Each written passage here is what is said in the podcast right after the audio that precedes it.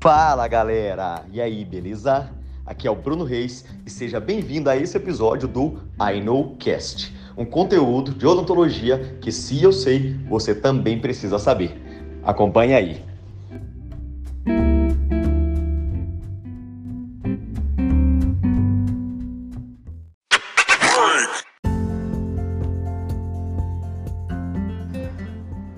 E aí, galera do INOCast?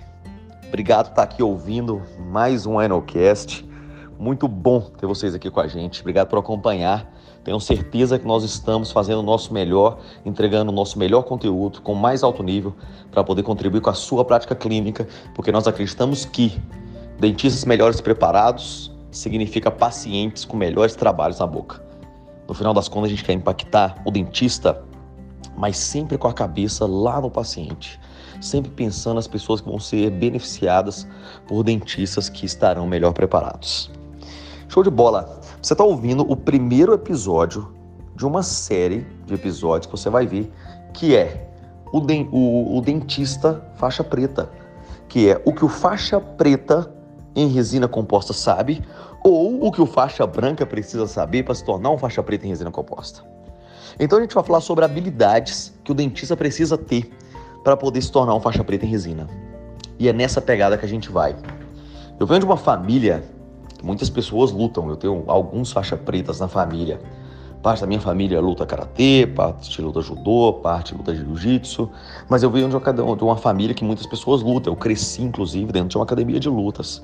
Eu também me tornei um faixa preta em artes marciais. Muito bem, nessa pegada eu te falo que eu aprendi uma coisa ao longo do tempo. Eu aprendi que cada fase que você que eu tinha lá dentro da academia de luta, ela me dava habilidades para poder alcançar voos mais altos. Ou seja, eu desenvolvi uma habilidade, aquela habilidade me mudava de faixa, e aí eu estava preparado para arriscar coisas maiores, e aí eu desenvolvia outras habilidades que me davam suporte para fazer coisas ainda maiores. E é nessa pegada que a gente vai iniciar aqui essa série que é sobre o faixa preta em resina composta. Certo? Muito bem, o que você precisa saber? Que você não tem a obrigação de seguir fórmulas prontas, protocolos prontos de ah, faça a palatina com essa resina, depois coloca essa como dentina, depois coloca uma entre mamelos, depois usa um pigmento azul, um pigmento orange, um pigmento cinza nas proximais, um pouquinho de pigmento ocre na cervical, para você conseguir um bom resultado estético. Você pode ser um faixa branca em resina, mas com uma boa estratégia conseguir bons resultados. Você pode optar por simplificar, por utilizar os golpes, vamos falar assim, os golpes mais básicos e mesmo assim conseguir vencer a luta. Mesmo assim conseguir um bom resultado na sua restauração. O faixa branca, que muitas vezes escolhe caminho simples, pode conseguir excelentes resultados com caminho simples, com caminho simples. O faixa branca com uma boa estratégia, ele pode inclusive ganhar do faixa preta. O faixa preta preciosista Muitas vezes ele peca pelo excesso de confiança, pelo excesso de preciosismo. Muitas vezes ele erra porque ele tentou fazer algo tão complexo, tão estratificado, tão cheio de detalhes, com tantas cores, com tanto pigmento, com tantas massas de resina, que mesmo sendo faixa preta em resina, ele pode errar e ele pode perder aquela luta.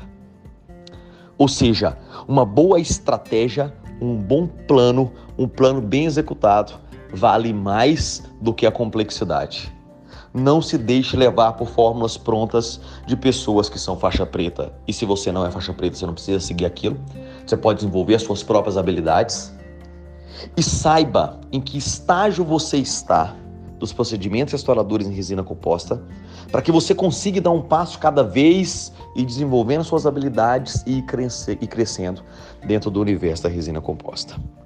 Então a gente começa agora essa, essa série, você acabou de ouvir o primeiro episódio, sobre o que o faixa preta em resina sabe ou o que o faixa branca precisa saber. Você vai se tornar um faixa preta em resina composta.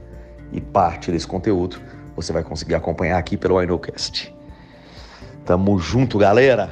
Vamos pro episódio 2.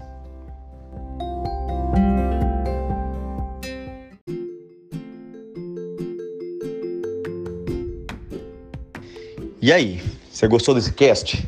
Ele te ajudou? Ele fez você melhorar o seu procedimento clínico, ele te deu uma luz para resolver um problema na sua clínica. Se ele te ajudou, compartilha ele e ajude um colega seu também a ser ajudado, a também potencializar os seus resultados aqui com esses casts. Aguarde o próximo episódio. Abraços.